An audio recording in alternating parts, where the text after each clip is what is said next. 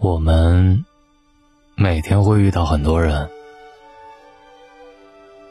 对，你们也是在千万的主播当中认识了我。有人说，你遇见的人是来渡你的。我是大龙，这里是大龙枕边说，由喜马拉雅独家呈现。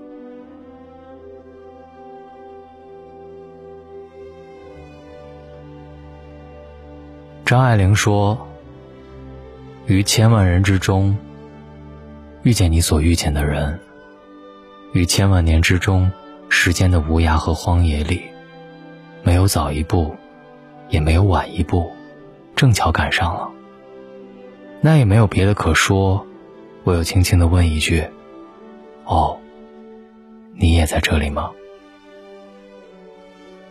若无相欠，怎会遇见？”每个擦肩而过的人，总会教会你点什么，他们都是你生命当中的贵人。看过这样一个关于前世今生的故事，传说，灵隐寺的房檐上，有一只正在织网的蜘蛛。忽然有一天，一阵风把一颗露珠吹到了蜘蛛网上，蜘蛛见那颗露珠晶莹剔透，便心生欢喜。整日，痴痴地盯着露珠看。但是几天过后，一阵风吹过，把露珠给吹跑了。蜘蛛伤心欲绝。上天见状，便安排蜘蛛去人间和露珠再次相遇。蜘蛛便投胎到了一个官宦之家，成了富家小姐，名叫珠儿。而当年坠入蜘蛛网的那颗露珠，也化作人形，成为了当朝金科状元，名叫甘露。十六年后，甘露高中状元，皇帝的庆功宴上吟诗作赋，大展才华，在场少女无不为其倾倒，但珠儿却波澜不惊，因为她明白他们的遇见是上天的安排，甘露。注定是他的。但是当珠儿忍不住询问甘露：“你还记得十六年前灵隐寺的珍珠吗？”甘露却一脸冷漠，言语之间没有半分爱意。珠儿百思不得其解，为什么上天安排了这场姻缘，却又让他不记得自己？不久之后，皇帝赐婚，把珠儿许配给了芝草王子。同时，让甘露做了长风公主的驸马。听罢，主儿愈发绝望，茶不思饭不想，身体日渐衰弱，一心求死。芝草王子听说之后，跑到珠儿床前说：“那日在庆功宴，我对你一见钟情，我苦苦哀求父皇，才得到了赐婚。如果你死了，我也活不下去的。”说完，便拔剑自尽。这时，天祖出现了，对珠儿说：“那日，你遇见了露珠，你有没有想过是什么把露珠带到你的面前？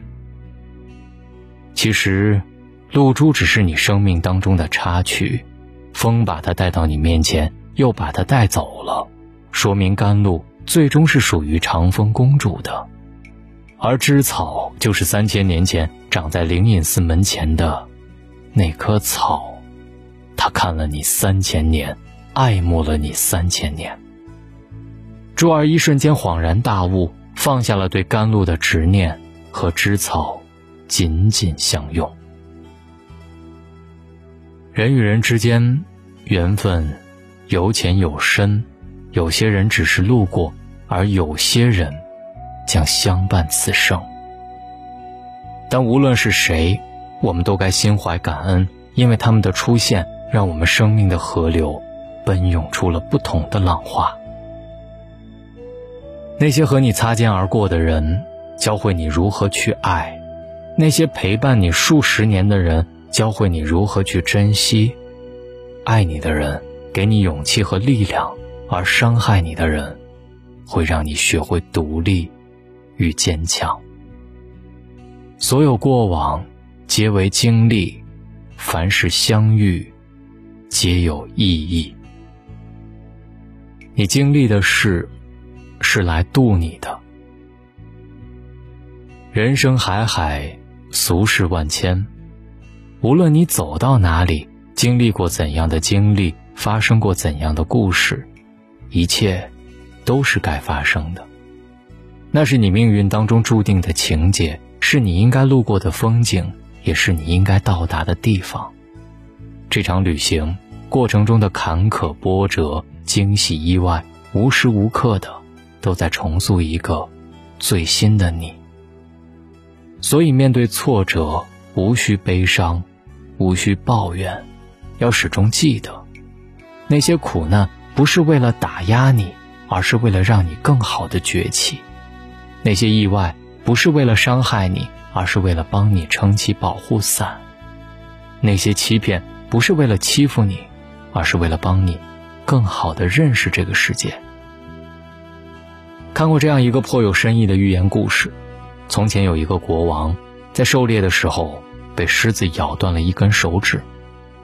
回来的时候，国师却说：“没关系，一切都是最好的安排。”国王听完之后，自然勃然大怒，命人将国师关进了大牢。后来，国王又一次去狩猎，碰上了食人族。食人族把国王之外的所有人都吃掉了，唯独留下了国王。竟是因为食人族不吃身体有残缺的人。国王回来之后，想起国师的一番话，把国师放了出来。国师说道：“您之前被狮子咬断了一根手指，没有被食人族吃掉，而我因为之前对您说的那些话，被您关入了大牢。”没有陪您一起去狩猎，所以也就没有被食人族吃掉。你看，一切都是最好的安排。祸兮福所倚，福兮祸所伏。印度有四句禅语：无论你遇见谁，他都是对的人；无论发生什么事，那都是唯一会发生的事。不管事情开始于哪个时刻。那都是对的时刻，已经结束的，就已经结束了。这世间没有什么偶然，所有的经过都将成为过往。那么既然如此，不如怀抱一颗坦然的心，面对即将发生的一切。拥有的时候好好珍惜，失去的时候体面告别。苦难来临的时候迎难而上，荣耀加身的时候平常心以待。要知道，爱过、恨过，都是经过；好事坏事，终成往事。人生路上有仰望星空的浪漫，也有脚踏实地的初心。经历过风雨，会化作彩虹；体验过快乐、痛苦，这些都是财富。村上春树说：“你要记住大雨当中为你撑伞的人。”帮你挡住外来之物的人，黑暗当中默默抱紧你的人，逗你笑的人，陪你彻夜聊天的人，坐车来看你的人，陪你哭过的人，在医院陪着你的人，总是以你为重的人，是这些人组成了你生命当中一点一滴的温暖，是这些温暖使你远离阴霾，是这些温暖使你成为善良的人。但是你也要记住。那个努力生活、用力付出、顽强生长的你，是你，在风雨交加的日子里成为了自己的屋檐；是你在无人问津的日子里也生活的热气腾腾；是你在无数个想要放弃的时候选择了坚持。愿余生，珍惜每一份遇见，悦纳每一份经历，感恩你自己。共勉之。我记得我在喜马拉雅的 App 上还回答过很多粉丝的问题，比如说，一个人的安全感到底来自于哪里？其实这篇文章就给了你很好的记忆，就是人应该自渡，人的安全感都来自于自己身上。